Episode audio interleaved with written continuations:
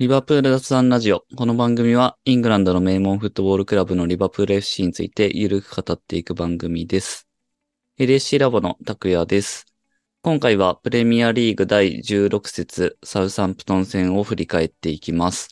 一緒にお送りするのはイタツさんとマジスタくんです。よろしくお願いします。よろしくお願いします。す。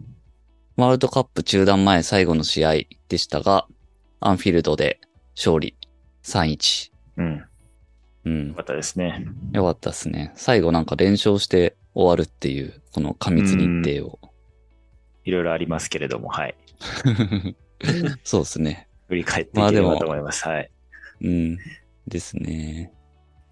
まずは、ミッドウィークに行われていたカラバオカップダービー戦からまあ話していければと思いますけど、これはメンバーもかなり入れ替えてましたが、結局 PK 戦まで行って、ケレハ大活躍とう、ん。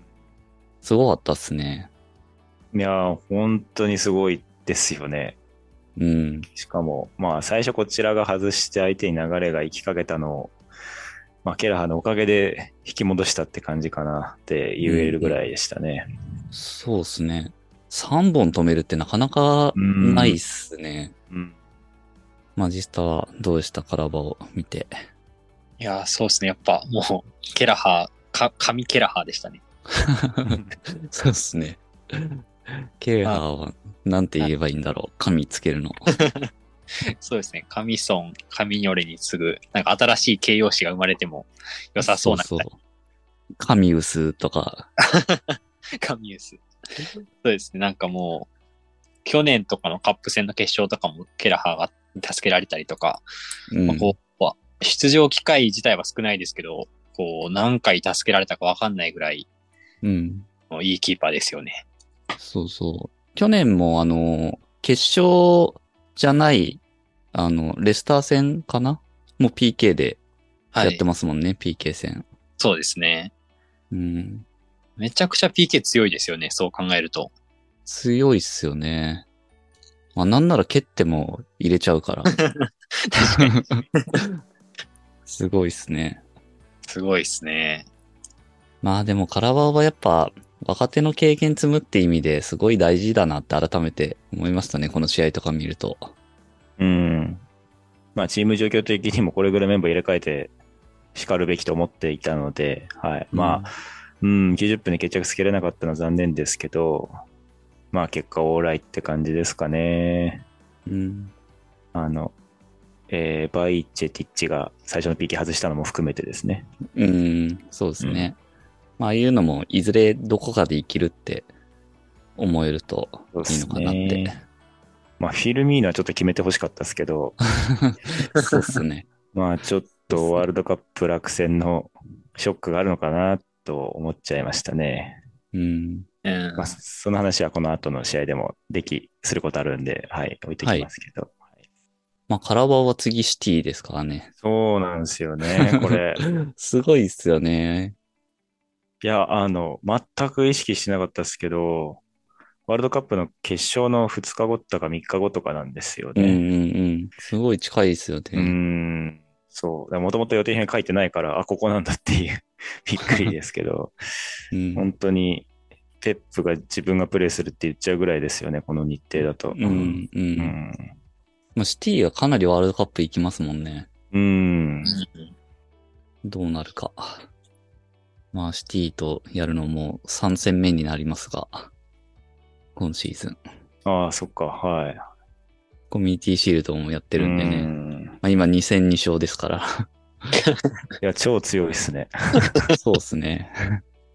まあまあ、そんなカラバオカップもあって、えー、ワールドカップ中断前最後の試合がサウサンプトン戦でしたと。いうところで、えっ、と、メンバーで行くと、コナテは打撲とかですかね。まあ、筋肉系の。で、うん。コナテも代表は選ばれてますもんね。そうですね。うん、よかったですけど、まあ、それに見越して大事を取ってるって感じかなと思いますけどね。うんうんうん。で、ゴメスが出てると。うん。あとは、クロップがベンチ入り禁止になってましたね、この試合。はい。なんかあの、えっ、と、罰金だけになってましたけど、その後 FA が異議申し立てうんです。か？なんか、どの口が言うって感じですけど。それをここで持ってくるっていうのがもうなんか横暴ですよね。そうっすね。うんまあそもそもの、なんでそれが起きたのかって考えると、だいぶもやもやしますけど。そうなんですよね。本当に誤りを認めない人たちですよね。そうっすね。まあ結果勝てたから良かったですけど。うん。そうですね。勝ってなかったらもっと文句言ってましたもんね。そうですね。じゃあ、えっ、と、試合の方に入っていければと思うんですけど、まあ先制点早かったっすね。6分だから。フィルミーノ。6分って、スパーズ戦もこの間、えっ、と、リーグ戦前の試合スパーズ戦でしたけど、これも11分だから、なんか最近先制点早いなっていう印象がありますね。そうですね。まあ、スパーズも結構守備のほころびがあって、サウサンプトンもまあ今、降格圏なんでっていう、そこのところの連続性は原因にあるかなとは思いますけど、まあでもこれはサラーがうまく突破しようとしたところをセットプレー取って、えー、まあフィルミーノ本当にうまかったですよね。うん。あんま見ないタイプのヘディングゴールでしたね。そうですね。なんていうんですかね、バックヘッドっていうか、後ろに、うんみたいな。本当にコースありきのシュートでしたね。うん。うん。なんかこう、相手キーパーもこうあんあんまり反応できてなかったのか、なんかこう、入ったの見た時も、あれ入ったのみたいな。うん。感じうんうん。まあ最初の、なんていうか、あんなふんわり来るとは思わないから、ちょっとタイミング外されますよね。うん。ボビーも、まあまあ久々ですかね。今シーズンかなり点取ってますけど。うん。1ヶ月ぶりとか言ってましたよね。うん。いや、でも、良かったですね。このタイミングのボビーのゴールは。うん、うん。そうですね。あの、セレブレーションが結構良かったですね。ああ。まあ、まあさっきも言いましたけど、ワールドカップ落選のショックがあった中で、まあ、あのみんな温かい言葉をね、世界中から多分来たと思うんですけど、本人もそれに対するリアクションとして投稿してましたけど、うん。まあ、やっぱりボビーって辛い時も、あの、すごいポジティブなコメントを出すし、まあ、それ、すごい経験なクリスチャンだから、いつも、まあ、あの、神様がどうのって話をしますけど、すごい。い、まあ、信仰心がいい面に現れてるなっていうか、うんう。ん、あまり自暴自棄にならないし、うん。いい言葉を出すなって思ってたし、まさにこれも、あの、ハートマークって、まあ家族かもしれないですけど、ファンに向けたものだったのかなって非常に感じたし、みんなハグしに来てたんで、うんまあそういう思いが一つになってた、あいいシーンだなとすごい感じましたね。そうですね。フィルミーノは本当に愛されるというか、うん。キャラクターがね、やっぱり、あの笑顔とね。うん。はい。えー、6分に先制と。まあ雰囲気も良かったですもんね。なんか試合の。うん。うん、そうですね。あの、試合前に、えっと、リメンバランスデーの黙祷があって、うん。まあやっぱりなんか、ああいう仕切りみたいなのがあると、アンフィールドは一体感ありますよね。あの、この間のゴール取り消しでしたっけ？うん。の後の盛り上がりとかもそうですけど、はいはい。似たようなものを感じました。まあ6分に先制するんですけど、3分後に追いつかれてると。うん。ここれもフリーキックからでしたが、うん。これはどうですかね？まあ仕方ないっちゃ仕方ないっすよね。ウォードプラウトのボールがあまりにも良かったですね。良かったですね、あれは。あれはすごいキックですね。うん。ああいうのなんかもう、その、クの飛んでる瞬間になんかもう。うん察しますすよね。あーって。それぐらい綺麗なやつでしたね。うん。まあただファール自体は本当に何気ないものだったし、まあファールボビーがしたんですけど、うんまあ、うんそれ、そこからあんなチャンス作られちゃうっていうのはちょっとね、怖いっすよね。まあ、ウォールドプラズすごいとはいうことですけれども。うんあとは、まあ、いどれだけボールがすごかったとしても、大工が前に、あの、入られちゃってるんで、アダムスに。そこはもったいなかったなっていうのはありますね。うんうん。うん。そうですね。確かにこう、ボビー、多分最初ボビーがアダムスについたと思うんですけど、なんかそこのマークの受け渡しのなんか、ある程度単純なミスだったのかなとも思ってて、まあそういったミスっていうのはなくしていきたいですね。うん。あとは、野村さんが、こう、キックに定評のあるウォードプラズガーって言ってた時から、もう嫌な予感が。なるほど。まあね。いや、もう、なんならそのワンフレーズ前の、このウォード・パラウスも代表外れましたみたいなところから、ちょっと、ああ。OB も選ばれてないし、みたいな。えー、9分に同点になると、まあなかなか展開が早いですね。得点のスコアが。うん。まあその後、まあ同点に追いつかれても結構リバプール的にはチャンス多くて、なんか勝ち越せる雰囲気は結構感じてましたね。そうですね。まあ、時間の問題って感じはありましたね。そんなに脅威はなかったですね、セインツの守備に関しては。そうですよね。なかなか惜しいシーン多くて、うんサラーの惜しいやつもありましたよね。17分ぐらい。ヌネスから走り込んだサラーに、まあキーパーストップしたやつですけど、うんそうですね、これは決めてほしかったですけど、はい。うん、あれも決めてたら気持ちいいやつですうんね。そうヌニエスの飛び出しめっちゃ効いてましたね。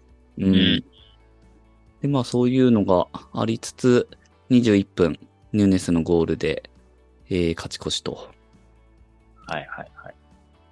うん。でエリオットのクロスうん。にダイレクトでって感じでしたが。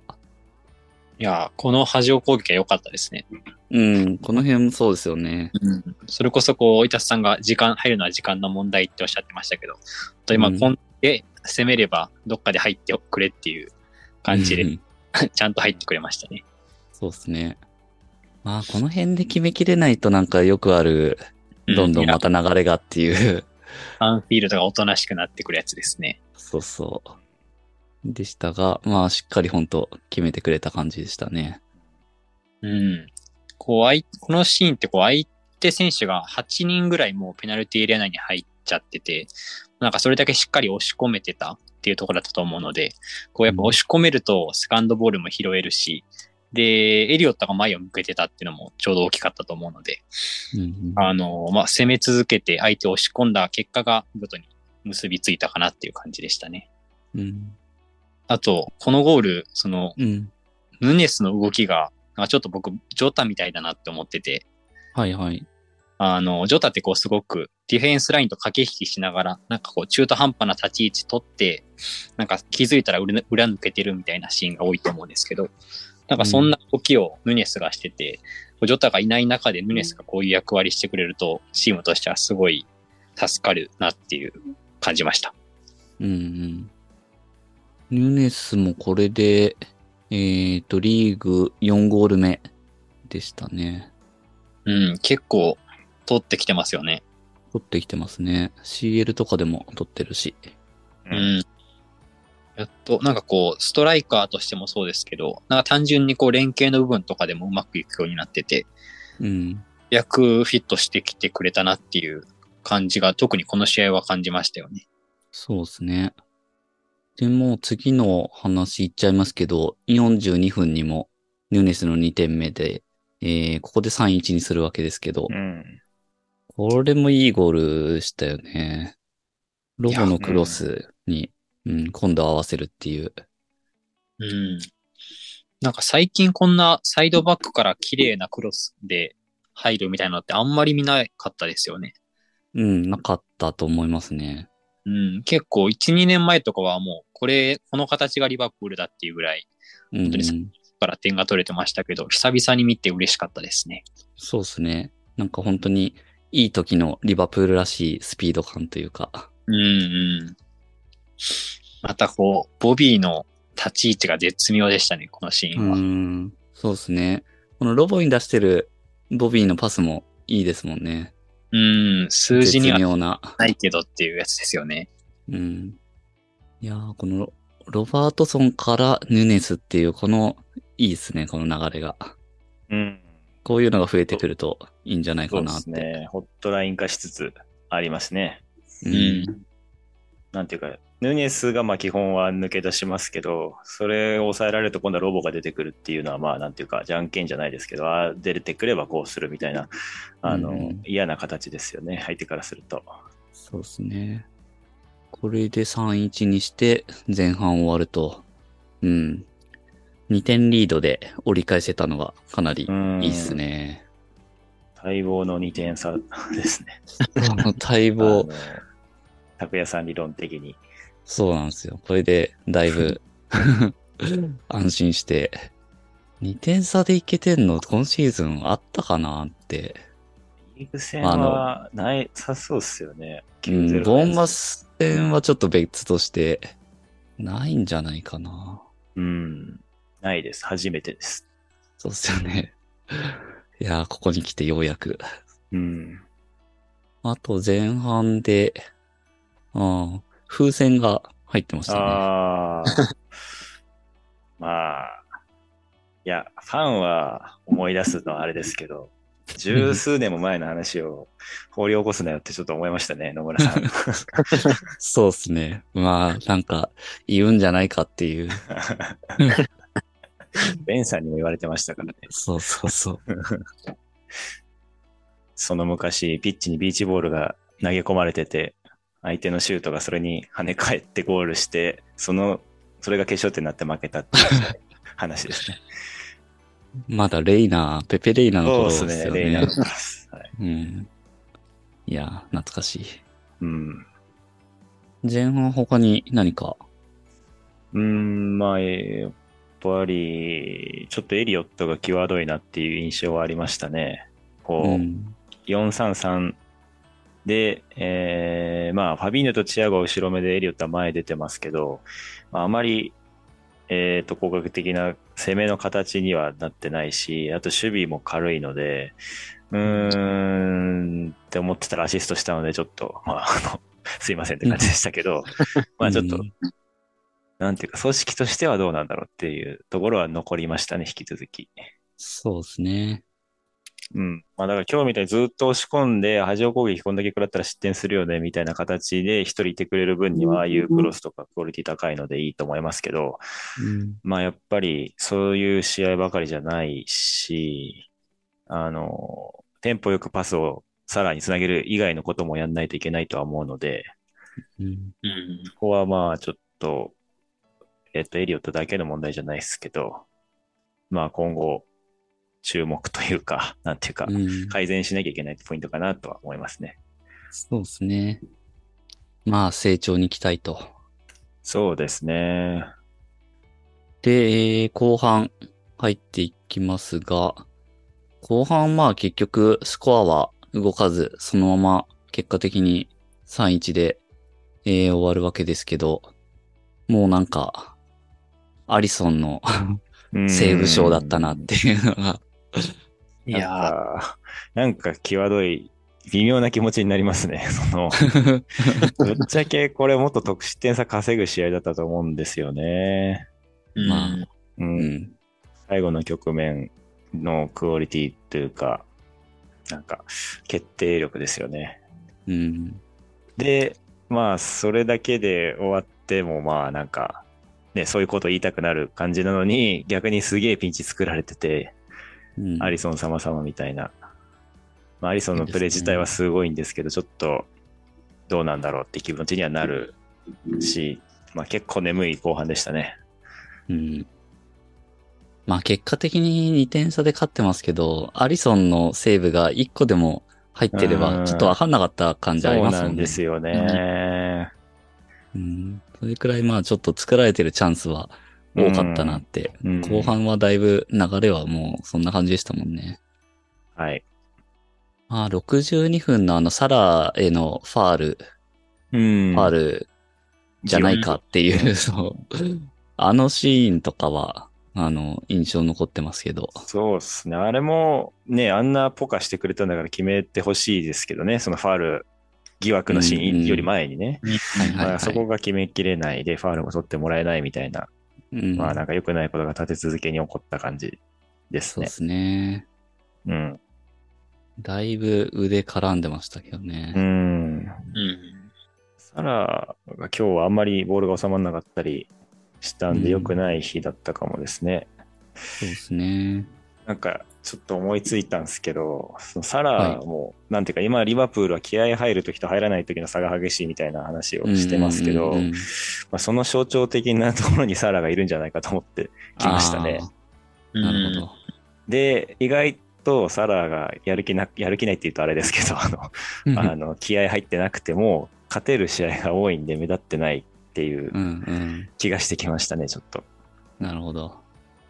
まあ、スパーズ戦みたいな強い相手には、そう。サラ大活躍するけどそ、みたいな。あのスーパートラップとシュートみたいな 集中力うんがあんまなかったっすよね、セインツ戦はね。まあ、そうですね。確かに。言われてみれば結構、今日の試合サラ笑ってましたもんね、結構。うんうんなんかまあ余裕の意味なのかなって思ってたんですけど、まあ、外した後とか、外した後にちょっと分かってを見て思ったんですけど、そうね、やる気のなさもある。うんまあ、その分、ヌーネスとかがね、決めてくれて、チームとしては勝ててるんで、結果的には良かったですが、はい。うん。一歩間違えるとどうなってたかっていう感じですかね。そうですね。まあ、あのサラへのファール疑惑、もうその後のブーイングもすごかったですね。うん。アンフィールドの。そりゃそうですよね。うん、あれ、あの、クロップベンチにいなくてよかったかもしれないですね。また。確かに。上でどんな感じだったか気になりますね。確かに。また中指立てたかもしれないですね。あとは、えー68分にエリオットに変えてミルナー出てますけど、ミルナーはこれで600試合と。いやー、とんでもないことですよね、600うって。ん、600はすごいっすよね、本当に。1年何試合あんのっていううん。話ですから。まあ、この長い、あープレミアの歴史でも4人目ってことなんで、相当ですよね。ですね。次上はランパードでしたっけ？ランパード、ギグス、バリーって言ってましたね。はいはい。どれくらい離れてんだろ確かに。あー、バリーは653試合ですね。う。うん際どい。バリーが、あれですか、その1位ですね。あ、1位。1位ですね。はい。はい2位はギグスの632。はいはい。うんで、3位のフランク・ランパード609なので、この辺はまだターゲット。そうですね。なるほど、なるほど。ミルナーは、600のうち、リバプールだとどれくらい出てんだろう？200いくつって感じかな。そうですね。じゃあ、チームとしては一番出てるんですね。そうですね。211ですね。うん。うん。すごい。うん。もうなんか一番、なんていうか、リバプールの人ですよ。うん。ですね。いろんなキャリアを積んでますけど、はい。うんうんうん。いや、素晴らしい。はい。まあ、後半はそんな感じで、まあ、とにかくアリソン、好セーブ連発なうん。そうですね。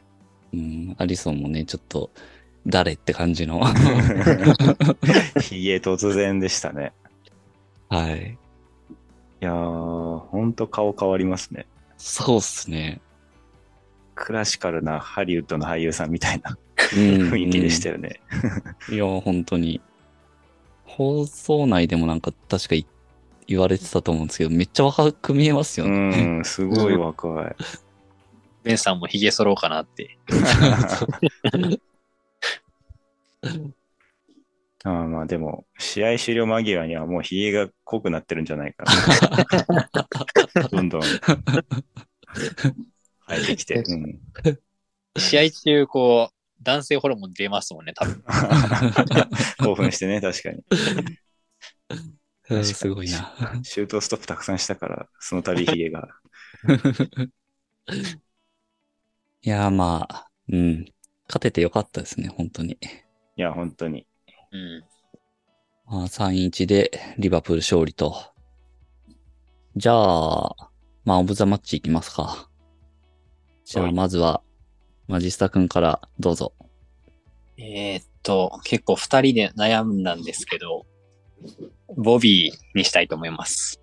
お、えっと、まあ、やっぱりこう、まあ、ワールドカップ落ちたっていうののちょっとバイアスかかってるかもしれないんですけど、うん。あまあ、ボビーが活躍してくれたのがシンプルに嬉しいってことと、あとは、あの、基本、今回相手がこう3バックプラス、あの、ラビア、ワンボランチのこの4枚でこう、ビルドアップしようとしてきてたと思うんですけど、なんかそこにこう、こっちの3トップが3枚と向こうの4枚でこう、噛み合わずに数的優位作られてっていうのが相手のなんかプランだったかなと思うんですけど、そこをこうボビーのやっぱプレッシングのうまさで3対4の数的不利にもかかわらず、あの、相手のビルドアップをしっかり阻害できてたので、なんかそういった地味な貢献もこの試合、こう特に前半うまく進めた要因として大きかったんじゃないかなということで、うんボビーが、まあ、オブザマッチです。なるほど。はい。じゃあ、イタツさん。僕はロバートソンにしたいと思います。お、まあ、あの3点目の場面とかね、リバプールのいい形ってありましたけど、やっぱりああいう、うん、鋭い飛び出し、鋭いクロス、鋭いゴールみたいなのは見てて気持ちがいいですし、えー、まあやっぱロボがいないとこういうのは成り立たないのかなっていうのは思いますね。特にアーノルドはまあ最近守備で批判されてるのもあって、えっ、と結構まあ判断鈍ってるところがあるのかなっていうのと、まあエリオットとうまくあまり関係が作れてないので、まあ最近のリバプールは左サイドが重要になってくるっていう流れを、で、責任をきっちり果たしたところ。で、この日2アシストで、えーっと、プレミアリーグのディフェンダーのアシスト記録、最多記録に並んだらしいですね。ので、まあ今タイにいるのは、えーっと、レイトン・ベインズってエバートンの OB なので、まあ、そのライバル的なところもあって、まあきっとこの後追い抜かせるでしょうし、うんえーぜひ頑張ってほしいですし、今日の活躍嬉しかったので、ロバートソンにします。うん。3点目のアシストは本当に良かったですもんね。うん、気持ちいいですね、ああいうゴールは。あれはやっぱロボだなって感じですよね。ツミカスもすごいいい選手だし、いいクロス蹴れるけど、あれはやっぱロボですよね。あの、上がって、ねああやって出すのは。。はい。グラウンダーで。うん。よかったですね。えー、僕はまあ、ベタですが、2点決めたヌネスうんです。かね。まあ、ヌネス、もう、後半戦期待大ですね。そうですね。なんかどんどん成長してる感じはありますよね、ヌニエス。ありますよね。うん完全にこう、上向いてるんで。まあ、ワールドカップ行ってどうかっていうのもありますけど、うん。しっかりね、うん。帰ってきて、またリバプールで量産してってほしいなって。はい。うん。なんかあの、クリスタルパレス戦でこう退場した時に、なんかこれが、こう、いい糧になって今後成長していくかみたいな話をした記憶があるんですけど、うんなんかそれが本当にこう、あの経験が生きてるなって、最近めっちゃ思いますね。うん、確かに。なんかちょっと相手と、こう、揉み合いになっても、なんかすごい、こう、クールに流せるようになってたりとか、うん、すごい、なんかせ成長してるんだなって思いますね。うん、うん、精精神的にも、選手的にも。うん。確かに精神的になんか大人になってるかもしれないですね。うん。で、それがまたすごい、そのプレーとかにもいい、いい方向に向いてるというか。そうですよね。あん、なんか安定感が出てきましたよね。うん。まあ、あとは本当に連携も良くなってるのは感じるから、うん。それはさらに、あの、良くなっていくだろうし、うんうん。そう考えるとちょっと楽しみですよね。楽しみですね。期待していたニュースになってきましたね。うん。ですね。っていうところで、もうワールドカップ入っていくわけですけど、ここから。まあ、最終的には、えっ、と、この中断のタイミング、えー、6位まで行ったのかな？今、6位ですね。試合数にばらつきはありますけど、チェルシーより上なんだ。うん。そうなんですよね。チェルシーも、まあ、だいぶ怪我人多いんで、相当苦しそうですよね。うん。なるほどなニューカッスルは調子いいですね。うん。うん。なんかカラム・ウィルソンとかイングランド代表呼ばれましたよね。う。うんん。だから、うん。いや、めっちゃ、なんでって思いましたけど、僕あんまちょっとちゃんと見れてなくて、今季、あのー、えーっと、アルミロンの次に点取ってるみたいなんで、チーム内では。うんうん。引っ張ってってますよね。まあ、なんというか、えーっと、チームのオーナーが変わっていろいろ取り沙汰されてますけど、早くも結果が出てきた感じなんですかね。うんうんまあ、今のところ直接対決は勝ってるので、そんなネガティブに思わなくてもいいかと思います。はいうん。そうですね。まあ、現実的には4位以内っていうのが目標かもしれないですけど、まあ、ここまで来たら可能性はだいぶ、まだまだありますね。そうですね。スパーズ昨日負けそうだったのに劇的に勝ってたんで、うん。ちょっと悔しいというか、差が縮まってないのがあれですけど、そうですね。まあ、中断期間何が起こるかですよね。そうですね。あの、ヌニエスみたいな若くて勢いある選手はますます経験を身につけて帰ってくるかもしれないですし、うんまあ、逆に疲労だったり怪我だったりとか、あの、ネガティブな影響も全部のチームがそれを抱えてるので、まあ、うんごめんなさい。ワールドカップに選手派遣するチームはですね。うんまあ、その辺がどう影響するのかっていうのはものすごい可能性があると思うんで、まあ逆にアーセナルこれで一気に調子落としたりしたらすごいかわいそうだなって思いますけど、はいはいはい。うん逆にリバプールはフィルミーノとかチアゴとか呼ばれなかった選手、あとうんはそもそもワールドカップに出てない国のディアスとかサラーとかうんいるので、まあ、ポジティブにな影響が出てくることをね、当たり前ですけど、望みたいですね。そうですね。ワールドカップに行くのは、ヘンダーソン、アーノルド、ヌネス、あと、ブラジル、ファビーニョ、アリソン、コナテそれくらい？あと、ファンダイクですかね。あ、ファンダイクか。なるほど。7人ってことか。うん。これ結構少ない方ですよね、他に比べて。まあ、メガクラブの中では少ない方ですよね。普通に2桁いってるチームあるので、うん、そうっすよね。なるほど、なるほど。そうっすね。まあ、だいぶ休養っていう面では、ここでちょっと整えられそうだなっていう感じはありますね。リバプールの中では。うん。うん。そうですサラね。サラーとかフィルミーノとかチアゴとかが、あとロボとか、うん。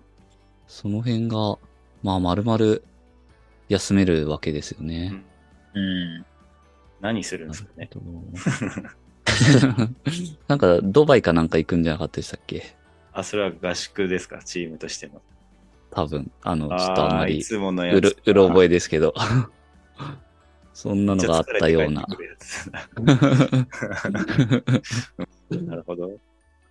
あとは、ジョッタとかディアスがどれくらいで戻ってくれるのか。ああ。うん。ディアスジョッタはちょっと長っかったんでしたっけね。そう、ディアスはランニングに戻ってるとかも見かけたんでた。う、ん。ディアスはまあ、いるかもしれないですね。うん。まあでもいずれにしろ、ちょっと、間かなり空くんで、また仕切り直しって感じですけど。そうですね。あの、直後のカラバオのシティ戦は、誰がいるんだろうって言ってましたけど、うん普通にハーランドもサラーも行かないので、うん いきなりたぎってるフォワード対決になるかもしれない。そうですね。まあ、それは、それで楽しみです、ね。それはそれで、うん。そう。で、守備陣はいないからめっちゃ打ち合いになるみたいな。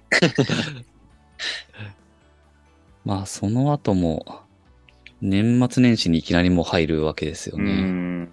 いう間に。リーグ戦で行くと、えー、12月26日、アストンビラ戦。うん。で、レスター、ブレントフォード。ここはもうかなり連戦ですね。うん。うん。その後多分 FA カップが始まりますよね、いつもだったら。うん、そうですね。いやーまた後半戦も 続いてきますね、試合が。そうですね。前半戦もぐだぐだワールドカップのせいの過密にて文句言ってましたけど、後半戦も きっとそうなるんじゃないかなって思いますね。また CL もありますしね、こっちはそう。ですね。はい。うん。そうか、イタツさんの愛がまたもや炸裂してしまい、そうですね。ちょっと、呪いが成就してしまいました。かカルロ愛が。うん。まあ、いずれにしろ、えー、ワールドカップ中断入るわけですけど、まあ、リバプールは最後、えっ、と、何連勝 ?4 連勝か。公式戦で言うと、うん。CL、ナポリス戦、スパーズ、カラバオのダービー戦、で、このサウサンプトン戦と連勝して、うん。なんでリーズに負けたっていう、あれですけど、うん。いい締めくくりができたんじゃないですかね。そうですね。うん、思ったよりは。はい。ということで、えー今回はその最後の試合となったサウサンプトン戦振り返っていきましたという感じですね。ちょっとこの、えっ、と、試合の振り返りとしては、試合のまあ間隔が空くんで、えー、だいぶお休みになりますけど、リバプール雑談ラジオはどうしましょうかね。ワールドカップの間。まあ、あ前もユーロの回とかやりましたよね。そんな感じで、まあ、皆さんどれだけ試合見れるかわかんないですけど、できたら楽しいなとは僕は思ってますので、うんはい。はい。まあ何らかやっていこうっていう感じですかね。そうですね。うんリバプールの選手に限ってもいいし、ううん。まあ、なんだかんだワールドカップ絶対面白いので、多分思わず喋りたくなりはすると思います。うん。なので、まあ、何らかやりましょうっていう感じですかね。はいリバプールに限らず、サッカー。うんはいはい。ということで、えー、ワールドカップ期間中もよろしくお願いしますという感じですね。えー、感想などはぜひ、ハッシュタグ、リバプール雑談ラジオをつけてツイートしてもらえればと思います。この番組は、リバプールを日本一応援するのが楽しい欧州サッカークラブにというミッションで運営している LSC ラボがお送りしました。それでは、また次回。